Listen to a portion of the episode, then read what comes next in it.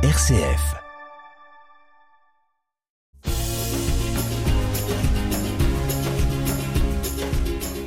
Bonjour à tous et bienvenue dans ce neuvième et dernier rendez-vous de l'émission Sans détour.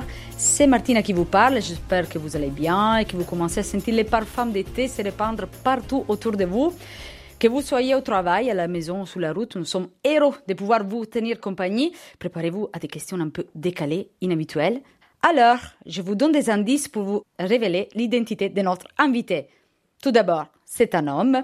Il est français, plus précisément, il est originaire de Lorraine, prêtre depuis dix ans, et parmi ses nombreuses passions, il y a les chants grégoriens, l'art sacré, l'architecture, l'histoire locale et la géographie. Mais on reviendra plus tard sur cela. Aujourd'hui, j'ai la joie d'accueillir ici le père Guillaume Antoine, prêtre dans la paroisse de Granville au sein du diocèse de Coutances et Avranches, dans le département de la Manche. Sans détour, c'est sur RCF en Normandie avec Martina Thiepo. Bonjour Père Guillaume et bienvenue. Bonjour Martina. Alors, je profite pour saluer tous les paroissiens de Granville. Bonjour à tous. Et du coup, euh, merci euh, Père Guillaume d'avoir accepté mon invitation. C'est un très grand plaisir et voilà, j'espère qu'on va passer un bon moment ensemble. Ça, c'est sûr, à saint détour, on, on s'amuse bien. Hein c'est vrai, chers auditeurs? Alors, je pense qu'on va passer une partie de l'émission euh, seulement pour expliquer vos passions. Euh, vous ne devez pas vous ennuyer. Et donc, euh, nous allons un peu par ordre. Parmi vos passions, vous êtes organiste et chef de chœur et aumônier national des petites chanteurs depuis quelques mois. En quoi cela consiste? Alors, c'est vrai que j'ai un peu le sentiment euh, d'avoir baigné toute ma, toute ma jeunesse, dans, toute mon enfance dans la musique. Voilà, et donc c'est vrai que c'est pour moi une très grande passion. Euh, ça m'a ouvert des, tellement d'horizons. Et donc, euh, ce que j'ai reçu euh, dans ma jeunesse, je veux aujourd'hui le transmettre. Et c'est vrai que c'est une grande grâce pour moi d'être aumônier des ce qu'on appelle les puericantores, c'est-à-dire les petits chanteurs. Donc il y en a 3000 à travers la France et donc ça me ça me fait voyager aux quatre coins de l'Hexagone pour aller les rencontrer et vivre plein d'événements avec eux. Et du coup, voilà, donc on peut dire que vous, êtes passionné aussi de voyage. Si vous voyagez partout en France, donc on peut ajouter ça comme passion. Et on sait aussi que vous aimez euh, la géographie. Pourriez-vous expliquer euh, à nos chers auditeurs de quoi il s'agit aussi alors la géographie, c'est un peu un, un gros mot euh, pour nos auditeurs, je pense. Alors ça vient de agios, qui veut dire saint. Donc c'est en gros la, la science euh, des saints, c'est-à-dire euh, le fait d'étudier des des figures de sainteté, c'est-à-dire des, des, êtres qui ont vécu sur cette terre et dont le parcours de vie a marqué euh, considérablement ceux qui les ont entourés. Alors moi, parmi les, les figures euh, de sainteté qui me marquent le plus, euh, il y a notamment les, les, jeunes figures de sainteté, c'est-à-dire ceux qui sont un peu partis dans la fleur de l'âge, c'est-à-dire euh, qui ont quitté cette vie, ils avaient 15, 16, euh, parfois même plus jeunes, 12, 13, enfin voilà, euh, ou la vingtaine. Et euh, souvent, ils ont laissé une empreinte. Et certains euh, de ceux-là ne, ne, sont pas encore reconnus saints par l'Église, mais voilà, ils sont priés par des membres de leur entourage, etc. Et ce sont des, des figures qui sont très, très récentes, très contemporaines. Alors euh, j'aime bien les, les découvrir, ces figures, aller rencontrer euh, les gens qui les ont connus, et qui, leurs parents, leurs familles, etc. Et voir euh, quel message ils ont laissé. Enfin voilà, je crois que on n'a pas besoin euh, d'avoir 95 ans pour avoir réussi sa vie. Enfin voilà, on peut partir. Euh, voilà, c'est souvent un peu dramatique hein, de, de, partir si jeune, mais en laissant une trace, c'est-à-dire que euh, voilà, la valeur n'attend pas la, le nombre des années ouais. et on peut déjà euh, voilà, livrer quelque chose de, de, très fort, de très beau, euh, laisser une empreinte voilà, en partant jeune. Vous avez parlé des sons, c'est quels vos, vos sons préférés? Et s'il y a une phrase qu'un son a dit, a prononcé et qui vous touche particulièrement Oh, il y en a plein. voilà. Alors, bon, c'est vrai que euh, pour parler de, par exemple, de figures plus, plus locales, euh, j'ai toujours été marqué par euh, ceux qui restent fidèles à leurs convictions au milieu de circonstances un peu dramatiques. Enfin, par exemple, au moment de, de la terreur révolutionnaire, ici, dans la Manche, il mm -hmm. y a beaucoup de, de, prêtres, notamment, qui, qui sont restés fidèles à leurs convictions, à leur foi, alors que, voilà, c'était plus possible. En fait, ils, ils devaient tous s'exiler. Il y en a beaucoup qui sont exilés à Jersey, en Angleterre, etc. Et certains, au péril de leur vie, ont décidé de rester pour voilà célébrer les sacrements, confesser, etc., etc. Et beaucoup de ceux-là ont été massacrés, ils sont morts dans des circonstances terribles. Et ce qui est fou, c'est que tous ceux qui ont été arrêtés comme ça, jugés à toute, à toute vitesse devant des, des tribunaux de pacotille, etc., ils ont toujours témoigné d'un très grand amour, d'une très grande liberté intérieure et ils ont toujours pardonné à leur bourreau et les lettres qu'ils ont écrites la veille de leur martyr. Je pense par exemple à Pierre-Adrien Toulorge qui est mort martyr à Coutances, euh, Laurent Leboeuf, Gabriel Aumont. Enfin voilà, c'est des noms qui vous disent rien euh, pour la plupart, chers auditeurs, mais c'est pas grave. Ils sont partis, ils avaient la vingtaine, trentaine et euh, ils ont écrit des lettres absolument bouleversantes à leurs proches en leur conseillant voilà de de ne pas être triste, de, voilà, et, et, juste avant de mourir, ils ont pardonné à leur bourreau. Enfin, ils sont morts comme le Christ. C'est d'autres Christ d'une certaine manière. C'est très beau. On va jouer un peu ensemble ici à Saint-Détour, euh, comme je, vous ai dit tout à l'heure, on, s'amuse bien. Et je vais vous proposer un petit quiz et, je fais un mélange un peu de, de, vos passions. Donc on y va avec la minute art sacré à géographie. C'est parti. La basilique de Saint-Pierre ou la cathédrale de Notre-Dame de Paris euh, je choisirais peut-être plutôt la basilique Saint-Pierre parce que moi, je suis assez baroque. Enfin voilà, j'aime quand c'est assez chargé et quand c'est quand ça, ça ruisselle, quand c'est plus opposé le regard. Enfin voilà. Baroque ou rococo? Ah. Bah, rococo, c'est c'est le baroque, mais enfin c'est le rococo est, est, du baroque, mais un, un, baroque totalement exubérant, totalement délirant, ça part dans tous les sens. Ouais, J'adore. Ouais. donc on dit tous les deux. On dit donc la Pietà de Michel-Ange ou les retours du Fils prodigue de Rembrandt? Ah, je, je, crois que je dirais quand même euh, Michel-Ange parce que là c'est pareil, il y a une grande douceur, une grande force. Euh, Rembrandt c'est c'est quand même un peu austère quoi. Saint François d'Assise ou euh, les Saint Courés d'Ars. Ah c'est pareil, Saint François. Art oriental ou occidental? Alors clairement occidental parce que vous savez l'art oriental il est les canons sont fixés. Enfin vous voyez l'icône tout ça enfin ça bouge pas. Ouais. euh, c'est des trucs qui sont fixés et pendant des enfin voilà. On fait on, on peint une icône aujourd'hui ou il y a dix siècles euh, on fait la, on l'a fait de la même manière. L'art occidental lui il se renouvelle tout le temps. Il est toujours il s'adapte à son époque et on a on a le droit même dans nos églises entre guillemets de, de faire un art vraiment d'aujourd'hui. Euh, donc clairement je préfère euh, cette idée de, de s'adapter et de, de, sans cesse renouveler les, les canons, euh, c'est-à-dire les, les codes, euh, par rapport à l'oriental qui est quand même un peu, un peu figé. Quoi. Très bien. Et dernière question, les vitraux de la Sainte-Chapelle à Paris ou la colonnade de Saint-Pierre à Rome? Voilà, ça n'a rien à voir tout ça. Ben, choisis les deux. Après avoir joué, nous sommes curieux. Donc, Père Guillaume, nous, nous, voulons découvrir des autres choses votre compte. Et ici, vous savez, à Saint-Détour, on est un peu euh, en lien avec Scotland Yard, euh, Sherlock Holmes, l'intelligence euh, américaine. rien ne nous échappe et nous savons du coup que vous avez un frère qui est aussi prêtre. Donc, pourriez-vous nous raconter rapidement comment cela s'est passé et, quelle était la réaction de vos parents? Alors effectivement, on est on est deux dans la famille à être consacrés au bon Dieu. En ce qui me concerne, donc euh, je l'ai annoncé à mes parents le j'avais 18 ans, c'était le, le, soir des résultats du, du bac. Donc j'ai téléphoné à mon frère qui, lui, était en formation pour être euh, pilote de chasse dans l'aéronaval. Donc euh, voilà, c'était pas tout à fait, euh, tout à fait une carrière ecclésiastique, enfin pas tout à fait une, une, une vie consacrée à Dieu. Et donc euh, je lui annonce donc euh, que j'entre au séminaire à, à, la rentrée. Et, lui me dit, mais je vais annoncer aux parents la même chose dans 15 jours. Enfin, donc lui-même avait donc aussi reçu cet appel. Enfin voilà, et a mis un petit peu de temps à, y répondre, mais euh, c'était irrésistible. Et donc, il a renoncé à la carrière des armes et à être pilote de chasse dans l'aéronaval, donc pour euh, sur les porte-avions, pour euh, pour rentrer au séminaire lui aussi. Et donc, nous sommes rentrés la même année. Et donc, lui est maintenant curé à Libourne, à côté de Bordeaux. Euh, alors, il a une super paroisse euh, avec des, des, noms de communes comme Pomerol, la lande de Pomerol. Alors, ça, je sais pas, ça dit peut-être pas grand-chose, mais c'est que du vignoble, c'est des grands des, des grands crus euh, français, ça, voilà. Et donc, voilà, c'est une grande grâce que nous soyons deux consacrés à Dieu. Hum. Amen, je dirais.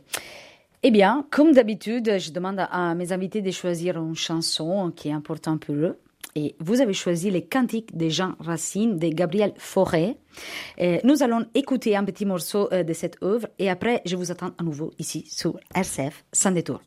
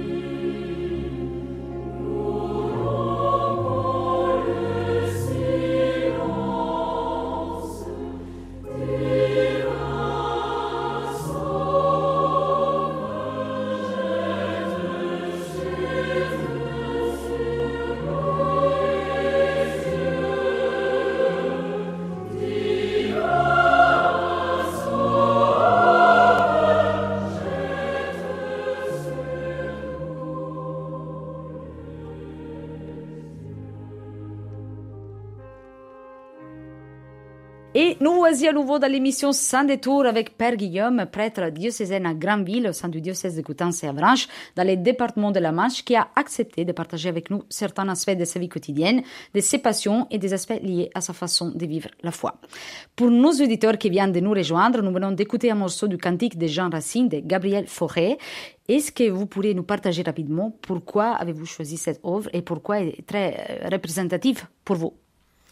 Ah oui, alors ce cantique de Jean Racine euh, qu'on vient d'entendre, là, c'est c'est vraiment, euh, je pense, c'est l'une des des œuvres qui, euh, quand j'étais enfant et que j'étais petit chanteur moi-même, donc bien sûr, c'est une œuvre que tous les chœurs d'enfants à travers toute la France chantent parce que c'est vraiment un, très grand chef-d'œuvre. Euh, et je dois dire que à chaque fois, mais j'avais vraiment des frissons et des, la chair de poule en chantant ça, tellement c'était euh, absolument bouleversant. Voilà, il y a une, les voix entre les unes après les autres, et puis c'est une sorte de grand cri, enfin lancé vers le ciel. Enfin voilà. Euh, euh, répands sur nous le feu de ta grâce puissante, voilà que que tout l'enfer fuit au son de ta voix. Enfin, c'est vraiment l'amour la, de Dieu qui, qui, qui voilà qui dépasse tous les tous les ténèbres de nos vies, tout le mal qui peut se déployer, etc. Et c'est la lumière euh, qui entre et puis on termine dans une paix indicible. Donc ouais, c'est vrai que même en en parlant là, j'ai des frissons. c'est c'est vraiment une très très belle œuvre et euh, voilà, euh, bah, bien sûr, je l'entends très souvent en accompagnant les chœurs, etc.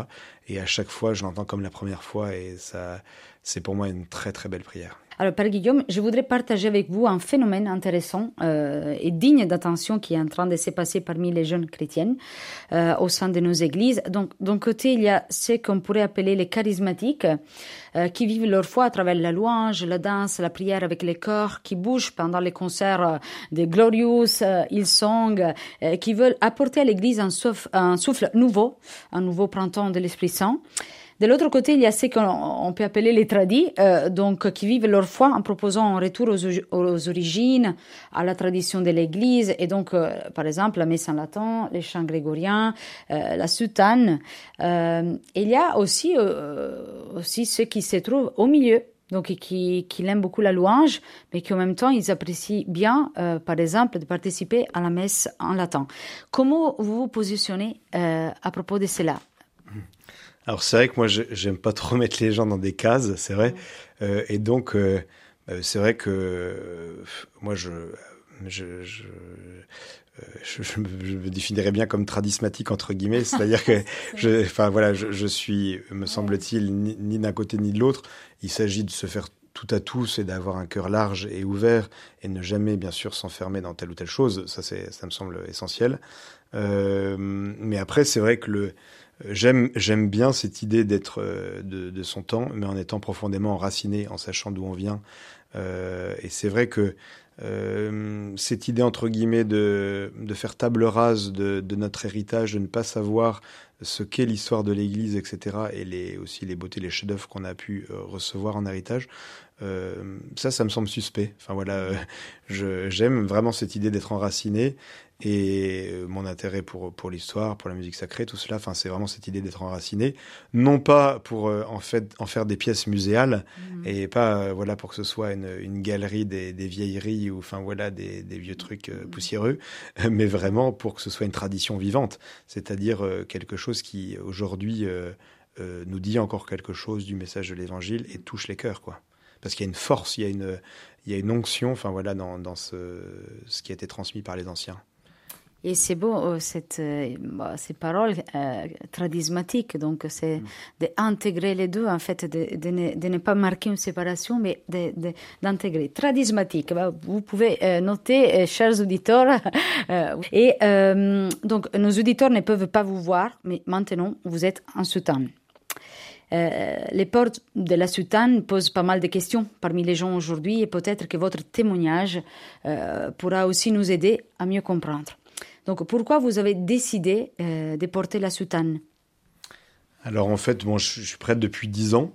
au début, je la portais pas, en fait, je ou je la portais juste pour des, semaines précises, semaines de mission, etc. Et en fait, je me suis rapidement rendu compte que euh, à chaque fois que j'apportais, j'étais euh, dix fois plus arrêté dans la rue, on venait beaucoup plus s'adresser à moi, euh, on me reconnaissait tout de suite comme prêtre et, on me posait des questions. Et parfois, je voyais des gens qui, enfin, qui me livraient vraiment le, le cœur de leur vie, enfin voilà, en, en deux secondes, etc. Euh, ce qu'ils n'auraient pas forcément fait s'ils ne m'avaient pas immédiatement identifié euh, clairement comme, comme prêtre. Voilà, donc en fait, à partir du moment où je me suis rendu compte qu'il y avait entre guillemets une efficacité euh, de la soutane dans le pour ma mission. Enfin voilà, à partir du moment où vous avez donné votre vie à Dieu euh, pour le faire connaître et aimer et entrer en contact avec vos semblables pour à ce sujet-là, euh, c'est sûr que bah, si c'est plus efficace, il n'y a pas trop de questions à se poser. Donc moi, je considère vraiment la soutane comme un bleu de travail. D'ailleurs. Euh, c'est vraiment génial parce que le matin, euh, vous vous posez aucune question sur euh, comment vous allez vous habiller. Vous vous, vous l'enfilez, c'est hyper rapide, c'est hyper efficace.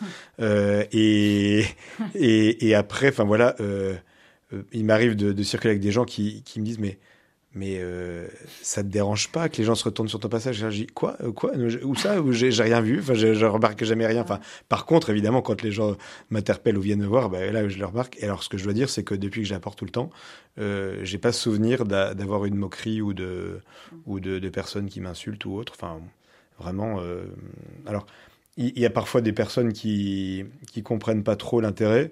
Euh, souvent, c'est des chrétiens. Par contre, les gens qui sont loin de l'Église, eux, euh, ils en voient tous l'intérêt entre guillemets. Enfin, ça, ça les dérange pas de, de, de savoir à qui ils ont affaire. Au contraire. Ok, nous avons plongé dans des eaux profondes euh, et nous avons besoin de reprendre un peu l'air, de revenir à la surface, de vivre un deuxième moment de légèreté euh, de notre émission. Euh, deuxième quiz pour vous, nous allons découvrir votre deuxième passion, les chants grégoriens et l'histoire locale. Petite curiosité, histoire locale de la Normandie, de la Lorraine ou de tous les départements français en général? Alors, étant incardiné dans le diocèse de Coutances, bon, c'est vrai que je, m'intéresse particulièrement à l'histoire locale normande. Euh, c'est normal. Après, euh, c'est vrai que assez spontanément, euh, dès que je me trouve quelque part ou en vacances ou en famille, etc., effectivement, je m'intéresse aussi à l'histoire locale. Enfin, c'est pour moi, c'est une sorte de, de curiosité permanente euh, pour euh, voilà pour pour tout. Enfin, c'est vrai que j'ai soif de, de, connaître, de comprendre, de m'intéresser. Ouais. Très bien, on y va avec la minute histo grégorienne. C'est parti. Grégorien chanté a cappella ou avec l'orgue? Alors quand même plutôt euh, a cappella parce que enfin c'est vraiment euh, c'est un chant monodique, c'est un chant euh, hyper pauvre, hyper simple, etc. Donc accompagné à l'orgue, c'est pâteux. Donc non non, comme à l'origine, enfin comme il y a, comme quand il ce répertoire est né au, au 8e siècle, voilà dans toute sa pureté.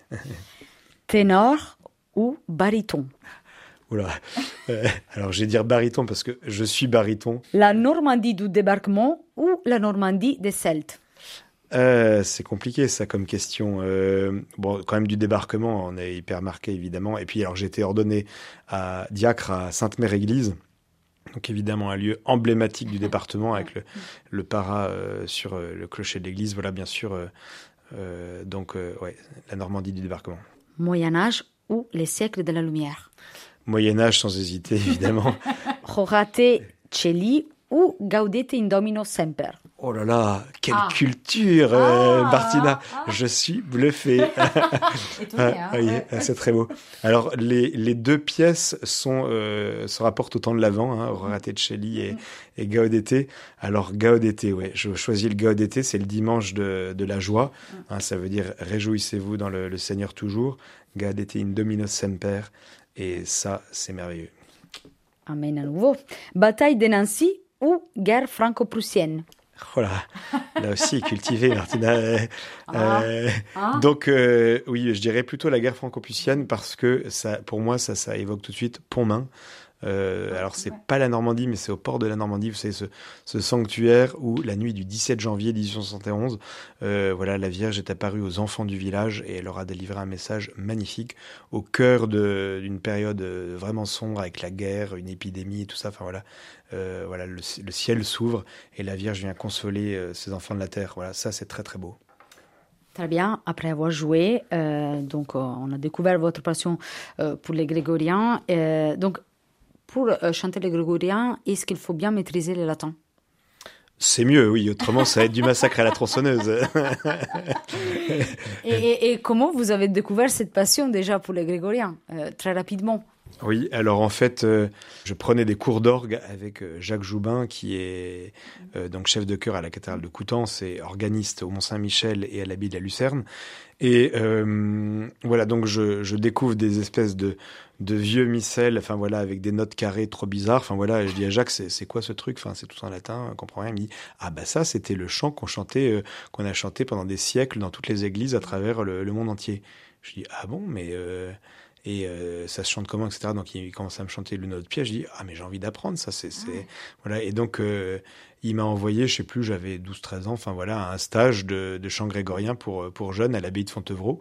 Et donc c'est la première fois que j'ai, j'ai plongé dans ce, ce, répertoire. On a regardé des manuscrits, on a fait de la, calligraphie, on a chanté des pièces dans des acoustiques incroyables, etc.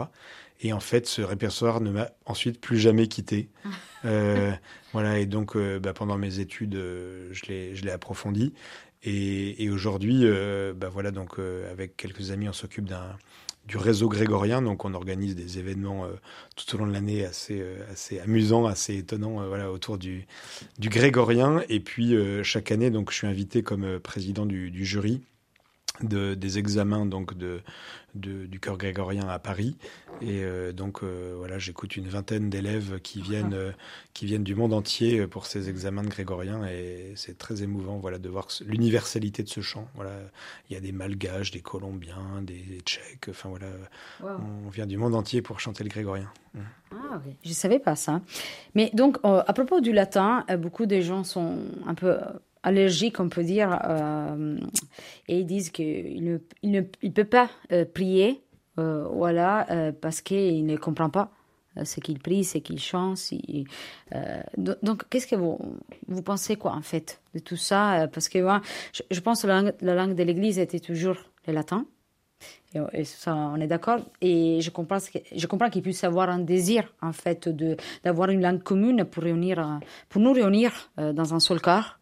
Euh, mais euh, voilà, pourquoi pas l'anglais par exemple, euh, cela correspondrait plus à la société actuelle, tout le monde connaît l'anglais, alors que le latin, ce n'est plus trop le cas. Alors oui, je trouve ça beau que ce soit une voilà une langue qui n'évolue pas, qui soit la langue universelle de l'Église. Enfin voilà, parce que du coup, euh, c'est c'est un patrimoine pour tous. Vous voyez, c'est pas la langue d'un peuple qui est la langue de l'Église, c'est une langue qui n'est aujourd'hui plus parlée par aucun peuple et donc qui est la langue vraiment universelle. Et ça, je trouve ça vraiment très déjà très bien. Enfin voilà. deuxièmement, en plus, c'est une langue qui n'évolue pas, donc euh, voilà les, les, les, concepts, enfin euh, ne, ne, s'altère pas. Enfin voilà, il n'y a pas de, mm. d'obsolescence voilà dans dans la langue ou dans, dans les, les, termes qui sont utilisés. Donc ça c'est un peu un peu voilà pour pour manifester l'intérêt que le latin reste vraiment la, la langue euh, officielle et universelle de l'Église. Après bien sûr. Euh, alors là, moi, je suis tout à fait euh, euh, très heureux de la, la, réforme liturgique et du fait que voilà, il y ait que le euh, la langue, ce qu'on appelle vernaculaire, c'est-à-dire la langue de chaque peuple, bien sûr, euh, soit largement utilisée dans la liturgie. Ça me semblait une, quelque chose d'indispensable. Et d'ailleurs, c'est ce qui a permis l'évangélisation. Par exemple, le, développement de, la foi en Corée, au Vietnam, etc., a été rendu possible par le, fait de, de, passer dans la langue euh, du peuple. Avant, ils comprenaient rien du tout.